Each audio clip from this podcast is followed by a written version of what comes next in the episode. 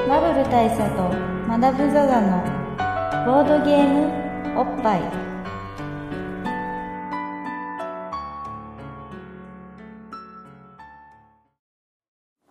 バブル大佐とマダム・ザ・ザのボードゲームおっぱい毎回同日直送のボードゲームカードゲームを一杯やりつつぼんやりざっくりご紹介いたします MC1 のバブル大佐です MC にマダム・ザ・ザですはい、はいえー今回はですね、はいえーまあ、前回に引き続きましてええ割とがっつり飲んだ上でのそうですね収録となってるわけなんですけどまあマナムはそこまでもないそうですね僕はあの数日前にしこたま飲んでなんかなんだろう一人当たりワイン1.5本ぐらいを開けたらぐにゃぐにゃになってうんあのここ数年で一番の二日酔いっていうのをやりましてね上から下からの大洪水で、うんうんあのまあ朝に帰っ朝方帰ってきて寝るじゃないですか、起きるじゃないですか、うでねここ最近冷え込みが激しいんですよんうんなんで起きたら体がブルッブル震えてたんですよ、ガクガクガクそうでいくら寒いっつってもこの寒さはないだろうって思って、う起き上がろうとしたら頭が痛くて起き上がれない、ほうほで頭も痛いし寒いしなんだろうと思ってたらすごい吐きたくなってきて、ううんまあそれはもう完全に心霊現象か二日酔いですねそうですね、でまあ前者かなってちょっと思ったんですけど、うんまあでもいい加減まずいと思って、うんトイレに行ってこれは二日酔いだとなるほど気づいて、うんまあ小一時間リバースするじゃないですうか、んで体ブルブル震えてるから、うんこう倒れては吐いて倒れては吐いてって繰り返してて、これはどうもいかんなと思って体を温めないと死ぬと思って、うんこうビニール袋を持って風呂場に行くじゃないですか何それいやあのあれが受け止めようにそう、うん受け止め用のビニール袋を持って、うんでも体をもう温めなきゃいけなくて布団どころじゃ話にならないですよ、あなんせ布団にいたのにブルブル震えてたわけで、いえそんなさそういう状態で風呂とか入ったらさもっとなんかあるやまあアルそコーうルももあるもっと死ぬ可能性もあって、うん僕の中ではもう完全に50-50だったんですよそ こはデッあれあれドはアライブなんですけど あれよりも自社っつってでも本当俺温まんないと、うんそもそもその賭けをする間もなく死ぬと思って、うん緩やかにねそうそうそうそうで風呂の温度42度に設定してバーって入って、うんこう口にはビニール袋装着こ うまあビニール袋って結構便利なもんであの、うんビニール袋取っ手があるじゃないですかあれをこう両耳にかけ るとうまい具合にこうああちょっとガスマスク的なそうガスマスク的に口うにんぴったりくっつくんですよ、うんでこの状態でもう俺万全だわうんって思ってそこでぜいぜいやってたら、意識を失って、ん気づいたら2時間半ぐらいですかね、風呂に入ったま ままだガクガクブルブル系になるんじゃないの まあでもあのあのお湯を止めるのもうん忘れて死んでたわけ えじゃないザバーってずっと出てるずっと溢れ放題の状態で、あの熱いお湯をうん ずっと浴びた状態で寝てて、まあえ起きたら袋袋ついてた袋はついてなかったですあもう長いもう完全にあ の外れて外れて浴槽から溢れてうん洗い場にべしゃってなってたんですけ どでまああの目を覚ましたらうんなんとかなるって思って、うんあのまあ事なきを得るみたいなあ生還したんだそうそうそうそう一応あったんですけどなんでこの話しましたっけいやさっき飲んだけどあさっき飲んだけどうんそうそうそう、う話を戻しますと、まあ、それをね数日前にやったおかげで、今日ビール飲もうと思って飲んだら全然美味しくなくて、うんまあ、なので、まあ、体が覚えてたってことだねそうですんあはのい食堂うがん飲むと土砂物の味を思い出しちゃう、うんああこれ飲むとこの後にああいうのがこっち下からこっちに行くでしょみ下たいかならこっちに行くでしょ、つってうん俺の食堂がズタズタになって、うん水飲めなくなるでしうょ、んみたいなことに気づいて今日はあんま飲めなかったということでですね今日はまあほろ酔いの、はい全体の長いでまあ、僕は僕はちゃんと飲んでおりますと飲んでおりますね、ビールのシャワーに、はいっていう感じでえっ、と、なんですけどもまあじゃあ今日の話に行くと本題に行くとですねキャプテンアメリカを見たんですよあ僕もね見ましたこの間見ましたねまあ一緒に見れたらいいなとは思ってたけどまあ一緒には見れなかったんですけどもそうですねうん、まあ別々に見同まあほぼ同じタイミングで同じ日に 同じ日そにういうふうに同じ映画館で別そう々になんです会社は朝見て僕は夜見てって感感じじでで、ね、見たんですけどまあ良かったっすわいやまあキャプテンアメリカは良かったですね、うんまあよか良かったって一言言っちゃうとあれなんですけど、うんまあ、ちなみに、うんキャプテンアメリカは、うんあのいろんなその編み込み事情であるとか、んまあ、そのアイアンマンからなるこの、まあ、マーベル・ユニバースのね、うんジ・アベンジャーズへの流れのうん系譜を全く分からずにキャプテンアメリカだけを見ると、うん多分ツッコミどころ満載なんですよ、うんなんだろうこれっていう映画になることは間違いななんいんでかすけどまあ俺自身そんなにねアメコミ詳しい方じゃないからなんかこうギリギリついていく感じで見ていて思うけどあれは相当リテラシーを要求する映画だね相当で すね意味がわからないっていうのが結構あって、うなんかなんでしょう、まあ、前提としてっていうか前提として何なのこのふざけた格好のヒーローはって話にん、ままずだなりますね、ねこのおっさんなんなのっていうねそうそうそう兄ちゃんっていうかさ、まあみたいなのがあってなんかこんなふざけた格好の兄ちゃんがいるのに舞台設定は第二次大戦みたいなのだったりするし、でなんだろうん、敵はナチスだしね、まあ、そうそうナチス自体じゃないけどもうで,、なナまチスの分派みたいなやつだあ、で基本的にヒーローものっていうと、うんなんかドンパチやってアクションやってうわーっていうところにあの労力の多くが割かれるじゃないですか、うんアクション映画って感じになるじゃないですか、うんまあ、その辺もねそこまで気合いがそのそこまでクローズアップしないみたアいなクション3割だね、そうですね、そうアクションが3割しかないわけですよ、うんヒーローものなのに、ってことを考えた時にあのなんだこれはってなるんですけど、うんまあ、その辺もいろいろ愛を持ってみるとめちゃくちゃ良かったと、いいねあ本当俺アイアンマンがまあとにかく好きであのそれ以来のこのこのシリーズ、まあ、大好きなわけなんですけどやっぱねヒーヒーローものっつうのはね何がいいって、まあ、あのあれの時ミス,、えー、ミスター X の回でもはい話したんですけどこのヒーローがヒーローになるエピソードっつうのはねそうですね、まあ、これがもう本当にあもうなんだろう花道中の花道ですよねそうですね、うんこのヒーローがヒーローになるまでの過程っていうのは、うんやっぱドラマが絶対潜んでいて、まいあそれにやあの投げ縄名人ラリーっていうのうんうんを紹介した時も、うんまあ似たような話をしてて、あしたねラななぜラリーが投げ縄をするに至ったかっつう話でなんで僕らが、うんプレイヤーの僕らも投げ縄名人になったのかっていう話をそうしてたじゃないですか、あれみたいなもんでそのなんでじゃあキャプテンアメリカはうんあのねその戦時中の大変な最中に、うんあのふざけた格好 で戦場に立ってそういる戦場に立つことになったのかっていうことになるわけじゃな いですそうかだからもう本当ねアイアンマンがそのアイアンマンのスーツを開発していく過程だけで、まあ、ご飯何杯もいけるっていうそうそうそうそこが映画になってメインですからねそうアイアンマンもう完全にそれ映画になっているのと同じようにあの今回はキャプテンアメリカのあのふざけた格好っつうのがあってあのふざけた格好が作中でなんかこう合理的にまあ、というわけでこういう格好で戦っているのですってっていうでなるまでの映画だったよねそうなんですよ、まあ、そこは若干もちろん力技もあるわけですけど、うんでもなんか何かと結構納得できるんですようんそういうことかとうんならまあその格好でもしょうがないかな というねうんでまあ、あとはまああのまあ本当序盤なんでネタバレと言っても大丈夫ですけど、うんあのまあブルワーカー的にうん貧弱な坊やが、うんあのまあ、ある時突然あることを行うと、うんまあ、パッチパチのね、もうムチムチのうん、マッチョガイになるこれはたまらんねっていうところがあって、もうなんかその辺も、まあ、僕らが見るともちろんブゲラってなるんですけど、うあの なんでしょうやっぱ男の子としてはうんグッとくるわけですよ、んうんこのねまあ僕も大佐もそうだと思いますけど、うん基本的にはこのリアルが充実してる人たちの陰でこそこそしてる、まあ、童貞感こそこそ派ねそうそうそうそううん童貞王の僕らがね、あのやっぱりそういうマッチョイズムうん、うんに憧れるわけですよまあ童貞をっていうか俺らがまあ一童貞とするととまあそのその童貞たちの輝ける星子とキャプテンアメリカ童貞王ってことそうですそうです 童貞王キャプテンアメリカだから太陽王とかさ そうです、まあいろいろいる中でまあ童貞王です童貞王ですよねそうだからねまあ多くの皆さんがそのまあアメコミとかねなんかなんかよくわかんないけどマッチョなあのー白人が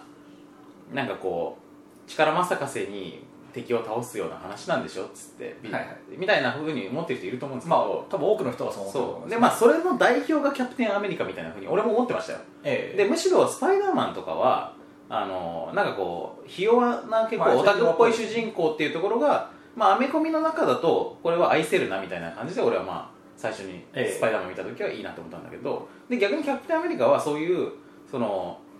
あのなんか体育会系アメコミヒーローみたいなのの代表みたいに俺は思ってたんですよなるほど、まあ、なるほ最ど初最初からこうなんかラガーメンみたいなそうそう感そうじそうでまあ、飛んだ誤解でしたねいやとんだ誤解でね彼こそ童貞を彼こそ童貞王ですよ 本当にあのね、もうこれはまあ別に序盤だからネタバレでもないと思うんですけど、あの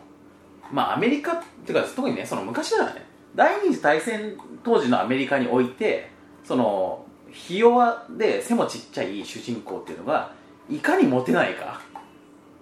圧倒的なモテなさでしたね、うんあのいかにダンスに、ダンスに女子を誘えないか上司を誘えないかそして女子たちがあからさまにあのマッチョなお親まあ自分の自分の友達ね まあそうですねだけどマッチョで、えー、と軍人でまあかっこいい、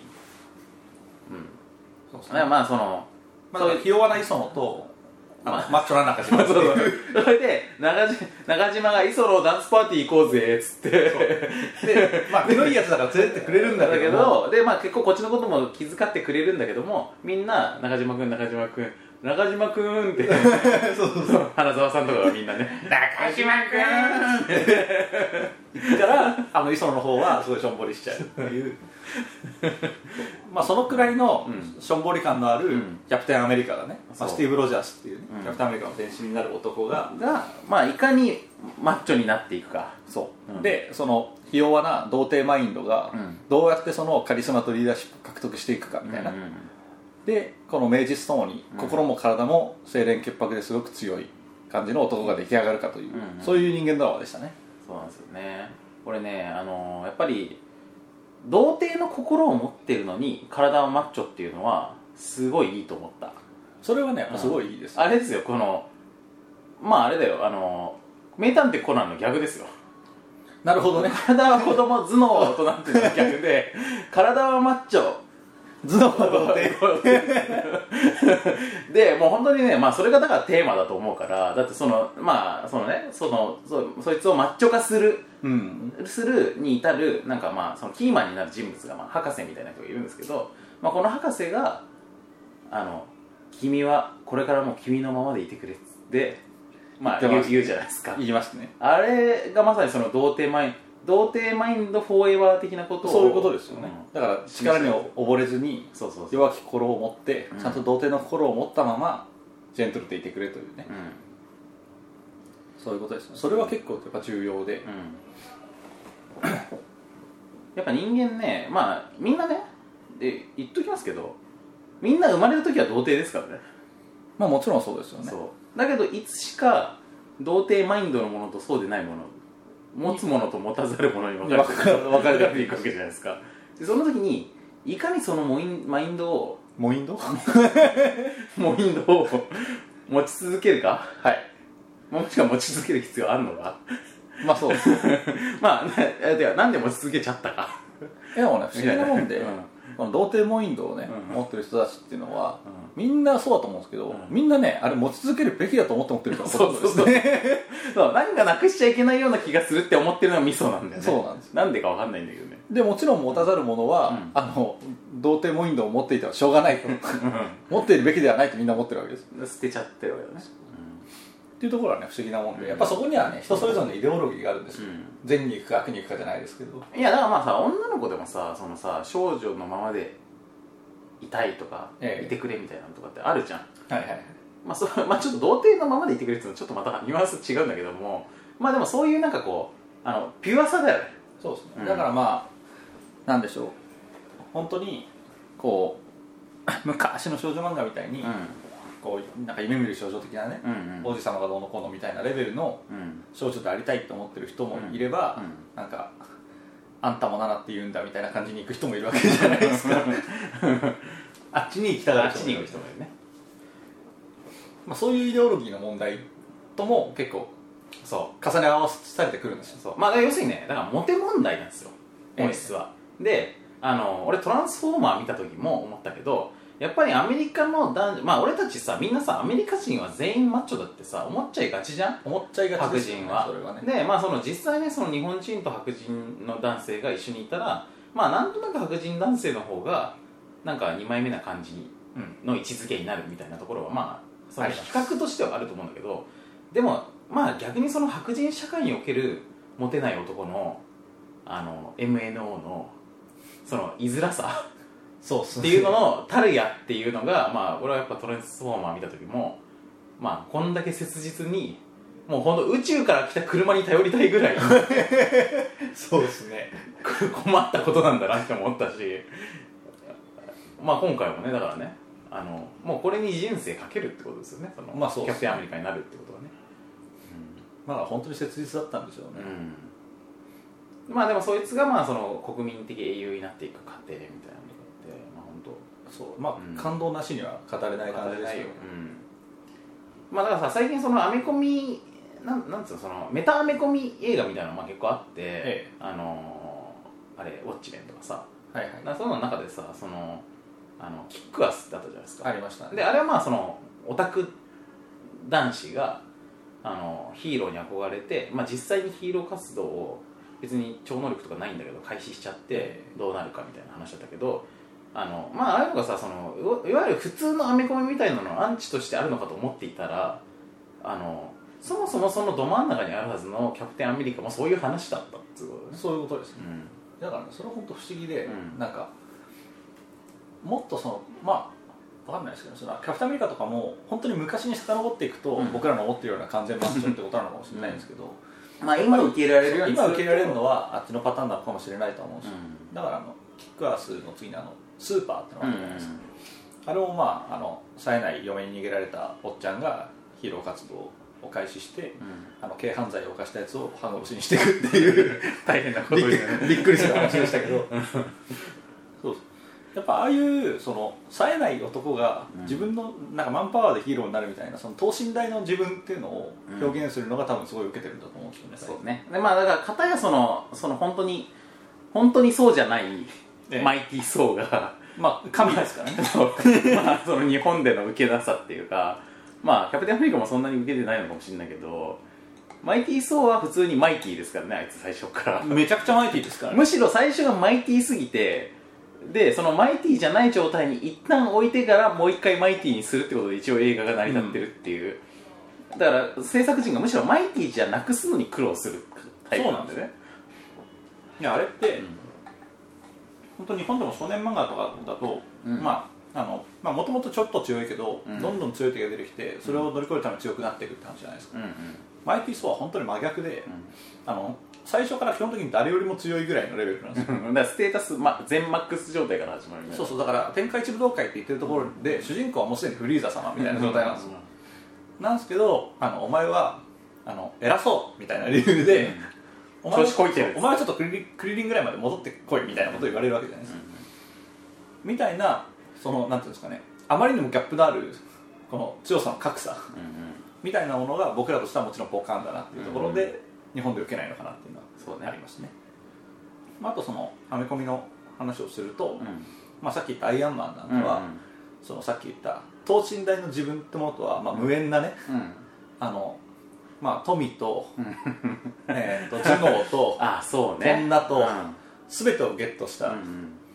あのまあ超天才勝ち組だよね科学者かつプレイボーイかつ億万長者っていうバカみたいなやつが主人公っていうのがこれはやっぱね対比として面白いんですよその童貞マインドを持ち続けた童貞王キャプテンアメリカキャプテンアメリカととヤリチン王やりチンをアイアンマンとあと神まあだからマイティー・ソーはさマッチョだけどそんなにやりちん感はないよねやりちん感はないよねだからその田舎のあの気のいいあんちゃんそうですね笑顔がものすごく素敵な神っうんていうまあだからえ笑顔王でしたねうんうん爽やかではあるけどねそう爽やかではあるうん爽やかマッチョだよね爽やかマッチョでしたねまあみたいなそのあのどう考えてもまとまりそうもない3人を中心にして繰り広げられるドタバタアベンジャーズジコメディアメリカンコメディ ジーアベンジャーズがまあ来まあ来年夏ですかねに公開ってことねなので、うんまあこれもあの交互期待そうですねというところでですね、うんまあはいそろそろ本題やりましょうか、というわけでまあ今のが本題じゃなかったわけなんですけどまあ本題と目打っておいて本題じゃなかったんですけど、じゃあ今日のゲームの話しようよねそうそうそうそうするポッドキャストなんでそうそうボードゲームって言っちゃったからね、うんでもこの話はしときたかったんですよそう一応これしとかないと、なんでかっていうとやっぱりこれは今俺たちが今一番感じてることなんで まあそういうことですキャプテンアメリカが面白かったっていうそこうとそうねそうそうこれは記録に残しておかないといけない今の僕らのフィーリングとして一番大事なところがそうでですすこかられを言っとかないと他の話ができないんですよねそうそうそうあと僕らが数年後とかに聞き返した時に、あこの頃俺らキャプテンアメリカだったなっていう なんかミクシーの日記とかを見て、うんほっこりするみたいな、うんそういう役割でもありますそうねそういう効果もあると思いますというわけでところうんで、キャプテンアメリカの話は終えたとこ置いろといでてじゃあちょっと真面目にゲームのはい話しますじゃあと今回のゲームのテーマは、はい、えー今日はですねエルグランデエルグランデ、はいはいこのこの、えー名作名作 往年の名作そうですですけどエルグラン往年の名デ作の前に前にアニメの話話 ををするっていうでエル・グランデはですねあのちょっとまあここはあの我々の反省も含めまして、はいまあ、このポッドキャストはどういうものかってことをまあ振り返りますと、はいあの毎回ドイツ直送のボードゲームカードゲームをねで一杯やりそつうですつねぼんやりざっくりご紹介するっつったんですけど、まあ、ドイツのゲームの話をしてる比率低すぎだろっていういやびっくりするほどしてないですね最近はうん本当に、あのゲームの話は、まあ、しもちろん毎回してるんですけどしてるんですけど、ど、まあ、あのまあそれもおまけみたいにしてるんですけど、うんまあでもその国産オリジナルサイクロプスとかそうでねすね あのあとアメリカのゲームとかね、俺があの古いおもちゃ屋さんでで アメリカのゲームそうですねしかも古いしかもトミーから出ているみたいなそうですねとかみたいな、まあ、そういうのがちょっと連続してしまったので、まあ、ええここらでちょっとちゃちゃんとあのまあ、これぞドイツゲームってそういでうす話をしちゃたんみたといな初心に帰って、うんだから、まあ、キャプテンアメリカの話をしたのも、まあ、つまりそのアメコミにおけるキャプテンアメリカぐらいのど真ん中感のあるなるほどゲーねムの話をしますよっていう伏線伏線ですだねったわけですよねでエル・グランデなんですけどもエル・グランデはですね、えーエル・グランデっていうのは大公爵みたいなそうです太鼓を太閤太閤太閤太閤なんですよねはいだからまあすごい人なわけですよねまあ偉い人偉い人まあだからそういう公爵みたいな人がたくさんいてまあ要するに地方領主みたいなのがたくさんいてはいでその中でも一番偉い人みたいなのを決めようぜっていうゲームですよねそうですでどうやってゲームを進めていくかっていうとあのーまあ陣取り的なゲームですよねそうです、まあ、まず舞台としては、えーっとあれスペインでしたっけスペインですいつの時代かは僕はよく覚えてないですけど、うんまあ、スペインのうん領土内でうんうん各地方、まあまあプレほうプレイヤーは多分あれなんですよその地方公爵じゃないですけど、うんまあ、地方貴族みたいな感じなんでしょうね、でまあ封建制だからまあ中世なのかな、そうでしょうね、うんまあそういう時代ですよでまあ,、うんあのその各地方での影響力を競うみたいなのが一応大元の設定としてはあるわけですよね、あれとだからプレイヤーが一人一人地方領主になって自分の勢力を広げていくと、そうですねでゲーム中で具体的に何をやってるかっていうと、まあ、そのスペインの昔の地図があってですねで、まあ、いろいろなエリアに区切られてるわけですよねでどの地方がもともと自分の土地っていうのはみんなそれぞれ拠点があるわけですよまあ最初に決まるわけですね、で拠点を持って始めるでその拠点の周りにどんどん自分の騎士をあの配置して広げていくことによってどんどん勢力が広まっていく、そうですね、うんで、えー、とポイントは他の人が騎士を置いているところにも自分も置けるっていうことですねそうですねで置いていくとその場所場所で多数決的に今ここはこの人のものっていうのがそうです決まってるでまあその、まあ、土地土地まあすごい分かりやすくするために多分日本で例えると、うあのなんか例えば埼玉なり千葉なりとこに、うんじゃあ埼玉にあの大佐の兵力がうん5います、うんで僕の兵力が3います、うんみたいな感じになった時にあの1位の人は、うんじゃあ埼玉は1位の人は6点んうん2位の人は3点入りますみたいなのが、うんあの時折あるわけですよ、うんでその得点をうんあのちょいちょい稼いで、まあ、何回か稼ぐチャンスがあるんですけど、まあ、それの合計値を競うっていうゲームですねそうですねっていう感じのゲームなんですけど、まあ、何が面白いかっていうとですねあのまあやっぱこの多数決っていうところで要するにその自分の持っているその騎士たちっていう、まあ、その自分のまあ勢いというか勢力みたいなものですよねそれをどう配分していくかでその土地土地でえっ、と要するに美味しい土地もあれば要するにその得点がでかい土地もあれば、はいそうでもない土地もあるわけですそうでもないところもあるでもちろん得点が高いところは他の人たちも気がちになるし、ええそうでもないところは手薄になるしでまあどこにどのぐらいの労力をは配分するかでえっ、とまあマダムが6配置してるところに俺が5配置して負けたみたいなのは、まあ、一番大損こいてるパターンですそようねですね、まあ、兵力にも限りがあるので、うん、だからもういっそそこで負けるんだったらもう1にしといた方がいいのかもしれないしそうですねで、うんまあ一応2位だけを確定させておくみたいなのもありかもし手れないもあるかもしれないしでなその足りないそそこの,、まあ、その余った他の兵力っていうかその騎士たちを他のところに置けばいいのかもしれないしみたいな、えまあ、とにかくあの労力あの自分のパワー配分をするゲームってことですねそうですねであともう一個はそのパワーの配分自体が自由にはできないっていうところがまあ非常にドイツゲーム的なはい縛りですよねあのもともとその自分の手元には、まあ、騎士をまあ要するにその駒をみたいなのを置いていくわけなんですけど、はいこの駒がまあドバドバあるわけじゃないわけですよそうですねまあ少なめです、最初でこれを、えーとまあ、ストックから持ってくるつまり、まあ、機種を手に入れるわけですよねはい、新しい機種をまあ、自分の兵力を補充するっていうことができるんですけど、でこれを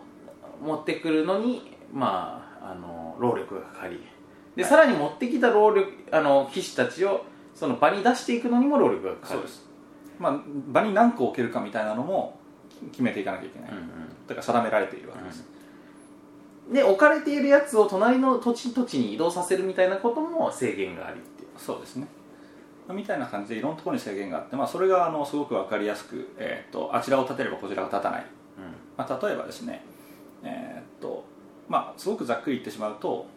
いっぱいあの騎士を補充した場合はうん大体の場合そのターンはあの実際のその地図になんか1個か2個しかうん兵力を派遣できないみたいなことがあったりとかして、こういっぱいゲットしても置ける数は少ないし今は今回はいっぱい置けるけれどもそもそも手元にあんまりないみたいなことが結構起きがちってことです、あそうだでそもそもねどうやってその置ける数っていうのを決定するかっていうとえっ、とあのこのターンあなたは何したいですかカードみたいなのがあるわけですよはいまあ、行動を決定する、まあ、アクションカードと、まあ、言いましょうかそうですね仮にアクションカードみたいなものが、えーまあ、5枚とか5枚とか5種類とか、まあ、常に出ててですねでそれごとに全部そのなんていうかあの駒が5個置けるカードから1個置けるカードまでそうですねまあ、あの54321ってあるわけですよねはいでもちろん5個置けるカードの方が当然みんな欲しいし1置けるやつの方がいらねえじゃんって話になりがちなんですけど、はいところがそれに全部こう特殊効果みたいなのがついていて、はいあのまあ、毎毎ターンそのそれぞれの山の中からめくられてくるから、まあ、効果のほどは毎回違うものの、まあ、大体、えーたくさん駒を受けるカードはしょぼい効果しかなくって特殊効果としては、であのでっかい影響力のある特殊能力みたいな特殊効果を使おうと思うと、えー置ける数は置け減るる数数ははすごく少ないといでう、とにかくこの間で揺れ動くっていうのが、まあ、まずはゲーム性ですよねはいでもそのじゃあそのたくさん置けるみたいなのを獲得したからっつってじゃあそれをどう配分するかっていうのが、まあ、次のゲーム性また次のもやもやあの悩むところ、悩みどころっていう感じで、まあ、とにかく悩みどころがたくさんある、はいうん、で今この話を聞いてても、うん、じゃあ面白そうだっていうふうにならないかもしれないけど、はいあのこれはまあややはり純ドイツゲーム的な面白さっていうところでとにかくジレンマのゲームだってことですよねそうです、うん本当にいやでも俺これやろうとすると、ん俺の欲しいあれは他の人に先に取られてしまうだろううでもそれを除外してあっちを先に取ろうとするとそもそも俺の資源が足りないとか、まあ、そんな感じの悩み方をずっとしていって、まあ、ずっとマネジメントするってことですね、ん、自分がどうするかというのをでまあ他の人が俺の領地になんか俺の縄張りに手出してきたぞみたいな話もあってそこでまたその他のプレイヤーとの兼ね合いでモヤモヤするなんかなんだお前はってなるみたいな感じのすごくドイツゲームらしいドイツゲームでまあそんな印象としては、まあ、前から僕らもその、まあ、名作名作だとは聞いてたわけれども、まあ、ちょっと値段も高めだしあと箱もデカめだしあのプレイ時間も長めと聞いているし、ということでなんとなくこう手を出しあぐねていたところあの遊んでみた、まあ、ストレートな感想としてはすげえ面白いわけなんですめよちゃくちゃ面白いと思います、まあなんでここまで敬遠敬遠してたわけじゃないですけど、うんうこんこまで見事に手を出してこなかったらなんでなんだってあぐらのい面白いまあでもねなんか面倒くさそうだと思ってたんだよねまああのそう重そうだなっ てそうそうそうそうそうそうでなんかこうこのゲームが面白いって言ってる人たちが大体すごいこうドゲーマーみたいな人たちがやっぱ面白そうって言ってることが多いから、あのきっとそういうドゲーマー好みのあのドゲームなんだろうと思ってたんですけどそうそうそまあ実際ドゲームだったまあドゲームではあったんですけど、うんでも、まあ、ドゲームののドはでもドイツのドでもあるっていう、まあ そこどうでもいいじゃないですかだったら結構な量のドゲームがあるじゃないです かまあその骨太のドイツゲームだってことそうねんだいぶあ骨格のがっしりしたドイツゲームで、うんではあったんですけど、うん実際やってみるとあの、うんルールが分かるとうその悩むことは多いんですけうど、んやること自体は全然複雑じゃなくて、んうんあれやってからこれやってからこれやってからこれやってからこれやらなきゃいけないみたいな感じではなかったので、うんあのやり始めるとプレイ感覚はそんなに重くないでそうすそうそうだからまあそれねルールはシンプルなんですよであのーゲームの中のフェーズもそんなに多くないしまあ言ったらその手順だけで見るとあえこれとこれとこれやったらもうゲーム終わるんですかっていう感じそうですうんこれを3回繰り返したら終わるんですかみたいなそう本当そんなぐらいですそういうような感じでまあ短いんですよフェーズはただすげえ悩むからそうまあ結果時間はかかるんだけ ど時間がかかるであの1回目とりあえず俺らショートゲームってことでやったわけなんですけど初回出しってことで、まあそんなショートじゃないですよねまあ2時間半ぐらいはかかりましたかねましたねであのーまあ夜のまあ9時ぐらいとかから始めたからあのーまあパッケージの表記に従うといやこれロンまあ本来のゲームでもノーマルでも全然できんじゃないのっつってそうやろうとしたけどまあでも一回ショートでやろうぜっつってそうそうそうやったらまあそれで全然終電ギリギリだった全然ギリギリでしたね、っていう感じだったんでまあ、本当に舐めちゃいけない、うんあのボードゲームのプレイ時間を舐めちゃいけないってことを今回改めてねうん知ったわけですけどあのーこのねゲームのね骨太な面白さっていうのがだからあったわけなんですよ、はいうんでこの骨太な面白さっていうのを、えーまあ、ちょっとプレイしてない状態で皆さんにお伝えするっていうのはちょっと言葉の説明だとなかなか難しいんですけど、えまあ、これ一つ象徴するアイテムっていうのがあったんですよねまあはい2つかな、うんエルグランデ2つですうんね、まあ今ちょっとここまでちゃんとゲームの説明システム的な説明してきましたけどもうちょっと勃発的なイメージの話をしだしますけど、はいいいですかねまあいいです、うんまあしだしますとね、まあ、一応前段としてうん説明しておまあくと、そんなゲーまあ、ムだ大ったら体うん今の話で大佐が何の話をしだすかうっすら分かってるんで、うん前段の説明しますと、うん1個説明してないルールがあって、うんあのこの国には王様ってのがいるんですよああいるいるであの、まあ、王様ってのはその地方のどこかにいるんですけど、ん基本的にそのプレイヤー僕らがあの、まあ、地方貴族がねその騎士を派遣できるのはその王様に隣接した地域じゃないと置けないんです、うんうんまあだから王に王に見てもらいたい的な感じがあるんですよね、うんうんでも王様のいるところには置けないんですようんそれは王様の前で好き勝手できないから、うんみたいな感じで置く場所が制限されてるっていうことでもジレンマがあるよ、うんうんっていうそうそだのそうだゲームの醍醐味があるわけですそうよだそうだ重要な醍醐味があこるれ大事だねで、まあ、さっき言ったあのうんカードの特殊効果みたいなやつでうんも、まあ、大体しょぼいやつにはこの王様の位置を移動できますみたいなのがだから移動できるのは嬉しいけどそんなに駒も置けないしみたいなそういうジレンマがあるようんうんというのが一応先端としてあってそうですねあでとまあ,、あのさっきのゲーム性の説明でちょっとなんかこうが全体像としてつかみにくいところがあったかもしれないのでもう一個補足しておくと、まあ、これは僕そのもうあのネネットでねそのこれのゲームの説明ていうかレビューをいろいろ読む中で、はいあこの説明はすごくあのいいなって思ったのがあの納得だわって思ったのが選挙みたいなゲームだとそう書いてあったんですよねそうそうそうそうあの書いて総選挙みたいなそ感うじそうですね書いてらっしゃる方がいらっしゃいましてあのーまあ要するにそのいろんな地区で選挙が同時に行われてんだよだかと、ら小選挙区がいっぱいあってそうそうそうそうでどこの選挙区にどのぐらいその強力な候補者を送り込んでいくかであのあれなんですよこのゲームよくできたことにその自分の元々の本拠地あるじゃないですかだかええらその自分の本拠地で勝つとより点数高いんですよあそうですねだからこう本拠地で負けちゃうと逆にダメージでかいわけよねだからやっぱりその政権基盤として一番地元はすごい大事にしなきゃいけないし、ここはまあ確実に勝つとしてどこにどのぐらい行くのみたいな、ええであいつのその地元を脅かすために資格を放ったりとか、はいでもうこっちはもう手薄にせざるを得ないからもうここは捨てようとかっていう感じなんですよねそういうことでになチりクチクで1位2位の人たちが点数もらってそれ以外の人たちはダメみたいになるわけだから、そうですねだからまあに自分が各プレイヤーが正当で、うんうんあのその駒を置いてるところが各選挙区だみたいな考え方をするとすごい分かりやすいかもしれないです、うんでそういう感じで勢力を競っていくゲームだとはい、というゲームなんですよはいで、まあ、これがこうエルグランデというゲームの、まあ、いわゆるシステム的な面でも魅力ってことになると思うんですけどじゃあもう一個勃発的なところで、えー、とこのゲームなぜこのゲームの話を今日したかったかっていうことです、はいまあ、改めて話しますと、はいやっぱりねそのこのゲームはいろいろなゲームがある中で非常に不正の強いゲームであるというふうに勃発的には思ったわけなんですね思いましたね思いましたねあ、さっき言った骨太だっていう骨太だってことがっしりした、まあ、なんでキャプテンアメリカの話をしたかっていうのもここに繋がってくる部そうで分すがありましてここのイメージをぜひ感じてほしかったんですけどマもッチョイズムってことですそうですあの我々が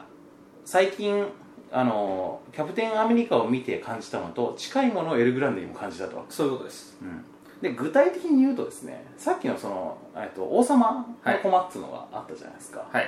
あの駒がすごく新古っぽいんですよねそうなんですよで、うんまあねまずねでかいのそうあのボードゲームの駒というには、うんこの王様の駒っていうのが、うんまあ、かなり大きい、まあ、かなりっつっても、まあでもなんだろうな親指よりある親指よりは全然あった感じですよね、大人の男の親指よりあるよりは全然ありましったていうでかい駒あって、でまあ色は色はまず黒ですよねうん、でえっ、とこけしっぽい形してますよね、かなりのこけし感ですっねぽい形こう一回、まあ、スーッと伸びてうん一、回くぼんで、うんまたこうキュッとね上がね膨ら膨らんで上がこうかん上がキュッと完結するそうそ感うじそうそうっていう感じの、まあ、ものすごくなんていうんですかねこう崇拝の対象になりうるうんあのーまあ男らしいです男よね男らしい感じのうんコマがあって、でまあ開けた瞬間にみんなが「お お!」 っおーってってっていういうこのとがなんですよねこれは結構の驚きがありましたよねうんまあこれもあのーやはり事前にレビューなどであの駒がでかいこ王様駒がでかい王様駒がでかいと聞いてはいたけれどもそうですででかいらしいよなんて話をしながらね開けてみたらねおお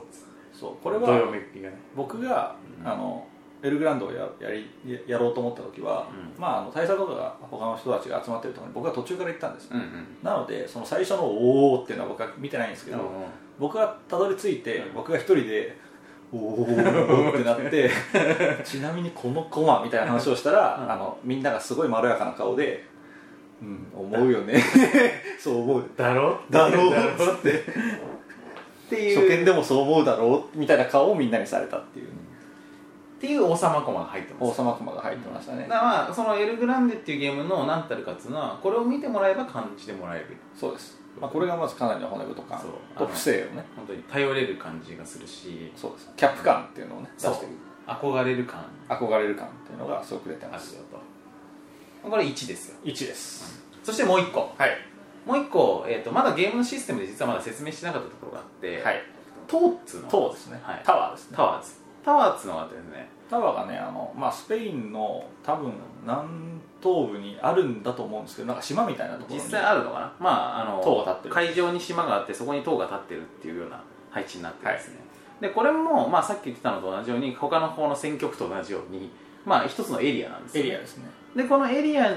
でその駒を配置するときにこの塔に配置することもできるんですよ、はいで塔っていうのはあのまあ本当に塔の形してるんで、うんその中にまあコマを投げ入れてくるんですうね、ん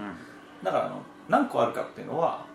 まあ見わえかないらん見えない要するにだからそのみんながそこに配置していくって、まあ、他のところだったらここは、えーマダムが 3, 三三体そうです俺が2体あいつが1体置いてるみたいなのであの勢力図が分かるようになわってかるんですけど塔だけは中がシークレットになってるわけですそうですまあ誰が何個入れたっていうのは宣言しなきゃいけないんでそれは記憶ではできるんですけどまあだんだんそこだんだんが曖昧になってきて確かあいつ56人部下を置いてた気がする送り込んでたはずなあみたいなってことは今からあそこに乗り出すんだったら78人必要になってくるからちょっとそこまでテーマあんねえかなとかそういうことが考えるわけですねそうですねためにまあそういうあの視界を遮るためにちょっとデカめのはいタワーが実際まあそのコンポーネントとしてあるわけなんですけどそそり立ってるわけですけどこれがね新古っぽいんでまあ、すこよれね、もやっぱり ねパキッとうんきつ立してる感じありましたね、まあ形はねそのさっきのキングの駒と違ってこけし型とかではないんですよええまあだから四角い筒みたいな感じですそうだからかなりソリッドな形をしている感じなんであのまあどっちかっていうとまあ寄せ木細工的な、そうですねうん、あのものなんまあですいけど、井桁みたいな形そうそうそうそうそうそうだからまあこれ自体はえこれのどこが進歩なのって話になると思うんですけど、えまあまずでかいえでかい黒い、黒いえー、銀銀金銀みたいなことはあるにしてもこれはむしろゲームシステム的なことなんですよねはいで要は何かっつうと,、えー、とさっきのその塔の中に配置した騎士たちっていうのは、はいゲームの中ですごく華々しい活躍をするっていうか、はいすげえ重要な役割で、まあ、ちなみにうん簡単に説明しますとこのゲームはそのえーっと騎士を置いていくフェーズっていうのが、まあ、数ラウンドあって、うんまあ、3ラウンドぐらいあったら、うんその後得点フェーズっていうのに入るんですね、でそれが終わったらまた部下その騎士を記置憶くフェーズでまた得点みたいなのを3回ぐらい繰りだか返らす通常フェェーズ通常フェーズ通常フェーズ得点計算フェーズ通常フェーズ通常フェーズそうですそうですそう通常フェーズいうみたいな感じになるんですけど、まあその通常フェーズで散々騎士を送り込むじゃないですけかど、、で得点フェーズになるとこの、まあ、まず党は何人いたかっていうので、まあ、党の中身をを一回公開するわけですよねそうですねこでこんだけいましたっつって、でそこにいる騎士たちも他のエリアと同じように得点がえーそこで入る計算が入るとだけどこの騎士たちはそれで終わりじゃなくって、はいそこから他のエリアにあの配置し直すことができるんですそうですだから塔からうん飛んでいくわけです、他のエリアにねそうですこれがなんとも味わい深いシステムで何なんですかねあれだからいやまあゲームシステムとしてはすごいと思うんですよ、うんその何人送り込んだか分かんないところが、うんその得点計算フェーズにその他の土地の得点をする前に、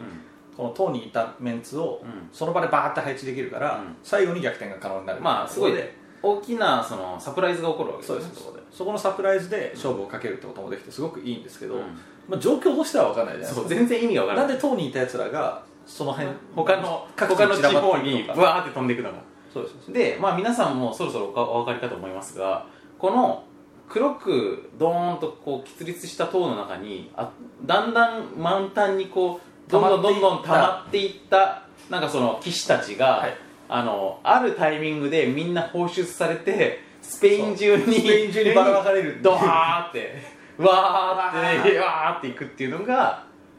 これぞですよねこれそうですよねまあ本当チンコっぽい以外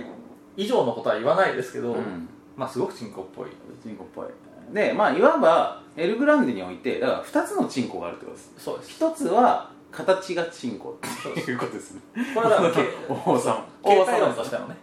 モーフォロジーとしてのうんのチンコチンコでまあ同時にでもこのチンコ王王ですよね王王の王チンコはあのーこれが置かれた場所には不可侵であるっていうことと、だけどその周りは戦乱になるはいっていうことで、まあすごく強烈な不正をそこに感じさせるわけですええあのリーダーシップっていうか俺についてこいとか俺の文句は言わさんみたいな意味でのあの不正を感じさせるそうですねパーツこれが王チンコですよこれが大チンコです、でもう一個のこの頭チンコ、この総チンコですねこちらがすごい意味的なねうん、だからセマンティックス的な ね機チン能コ機能面でのねそうです機機能能面でのチンコ内実としてのチンコはいっていうのを表していてこれはみんながパワーを徐々に充填していそうできす普段はそれはしまわれてるわけですそうですそうですあのチャックの中にしまわれてる状態状態だでけれどもえっとパワーがだんだん溜まってくるんだけどもひとたびこれが世に出ると外に出た時にはその中からあのバーンっつってそのまあいわば今まで貯めた子供たちがドバードバーされていくっていうそうでっすていうチンコ、なんかもしかしたらそのうんチャックの中って話じゃなくて、あのよくある雑誌の後ろの CM みたいなあのこうタートルネック的なものに ずっとこうしまわれていたものがある時こうタートルネックの首からこうポンと頭を出してののあ彷の彿っていう可能性も働きをするっていそうですそうですっていうその本当機能面っていうのと、うんまあまあアクション担当ですよね、うんうんはいあ大丈夫ですはーいっていうねはいまあ、だからその俺たちはこのねこの盛り上がりにそう、まあ、性と銅の関係があって、うん性のおちんこと、うんうん銅の頭チンコうんうんっていうのがあってその2つがこう、ね、二大巨頭として、うん都庁のようにね東京都庁のようにそそり立っているゲームであると僕の捉え方で言うと、えー、大チンコは過去のチンコですなるほど父のチンコです父のチンコですねでみ当のチンコは未来に対するなるこほどこのこの子作りをするチンコ、なるほどね、っていう感じもあるねっていうようなはいはい、まあ、そうなるとやっぱアイアンマン的なねそうそう父のチンコ、うんハワード・スターク的なチンコ ととアイアンマンことトニー・スターク的なチンコっていうそうで「まあみお前は未来を作れ」っつってそういうこ そとれですでわーってわーわーってなるとまああのねこの「わ」ーっていう部分ね皆さんそのちょちょっと、まあ、どこまでこの僕らの感じのニュアンスが伝わるかなと思うんですけどあのご存知の方はっていうかまあちょっと「榎本」っていう漫画がえありますよねえありますねあのー「元」っていう字があのあの味の素素の材も素そうをです書ねくねで「えの」がひらがなのはい「えのもと」って漫画がありますけどあの漫画の中で出てくるあの静止描写っはいていうのがみんなが笑わず まあ、チンコから白い男たちがわーって言いながらたくさん出てくるっていう わーっていうのがあるんですけどああいう感じなんですよ、やっぱそれを想定しますうよ、ねん、多分あれをかんイメージしてデザインされてると思うんですよねまあそうですね多分ね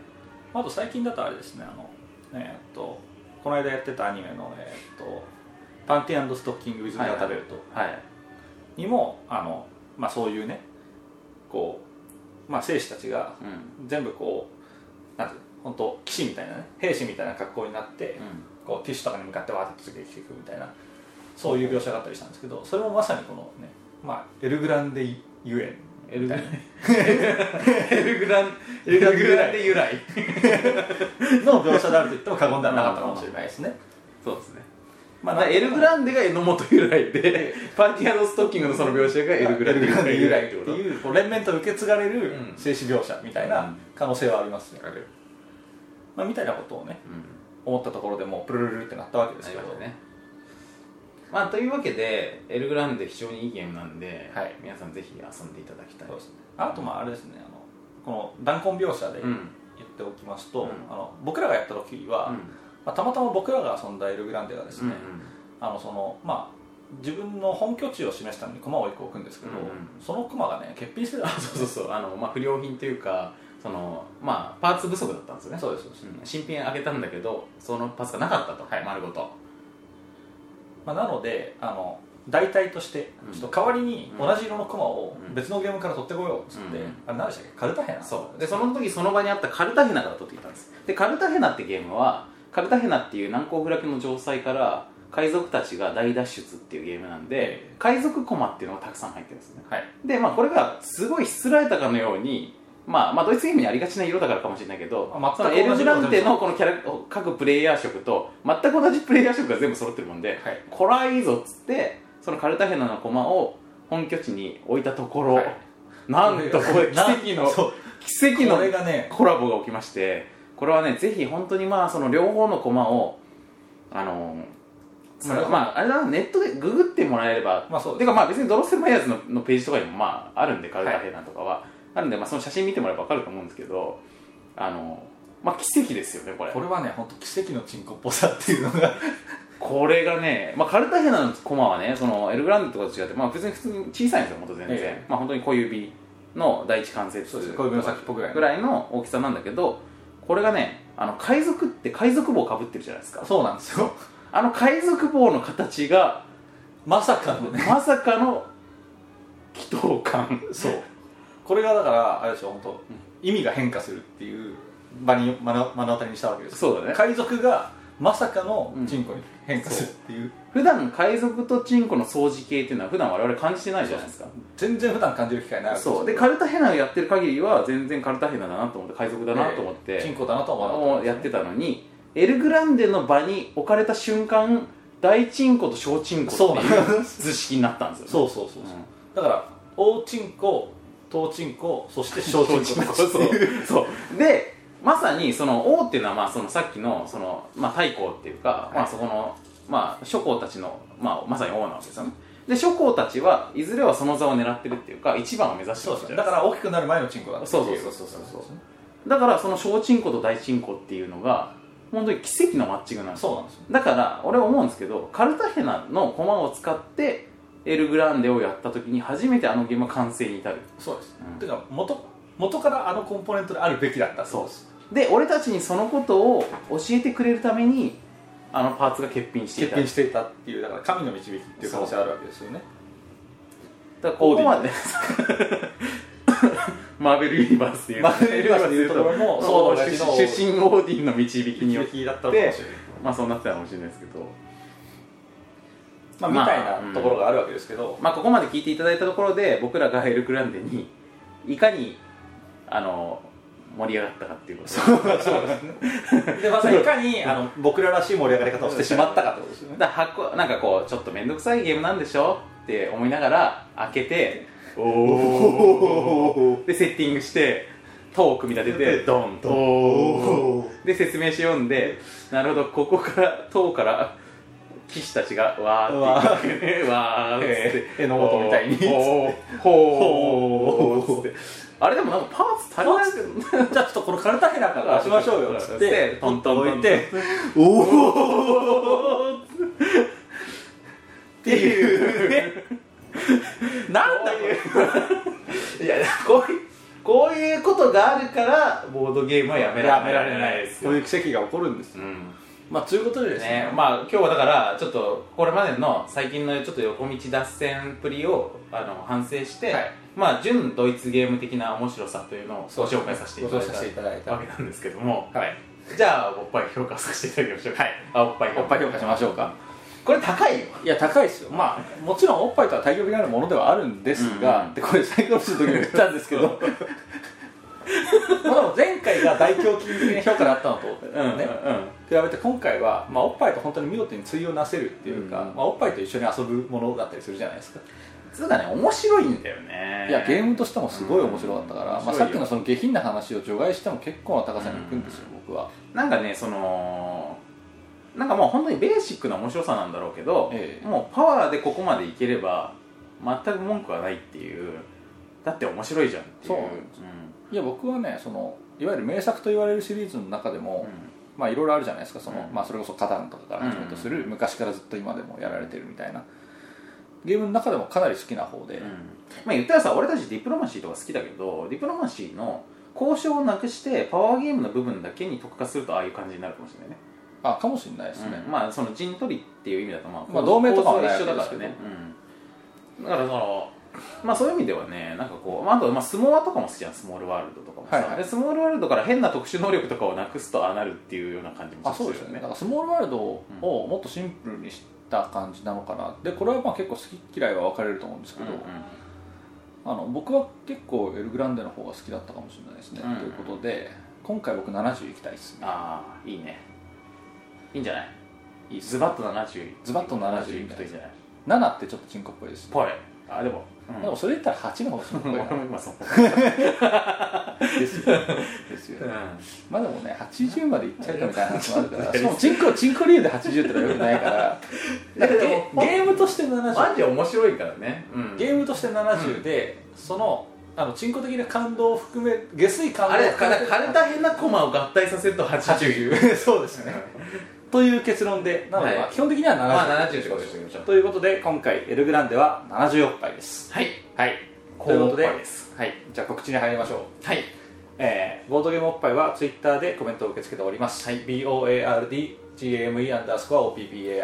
ボードゲームアンダースコアおっぱいの方でコメントをお寄せいただいております、はいえーまたブログ http コロンスラッシュ www.boppai.com ぼっぱい .com の方で、えーそちらでもまあコメントを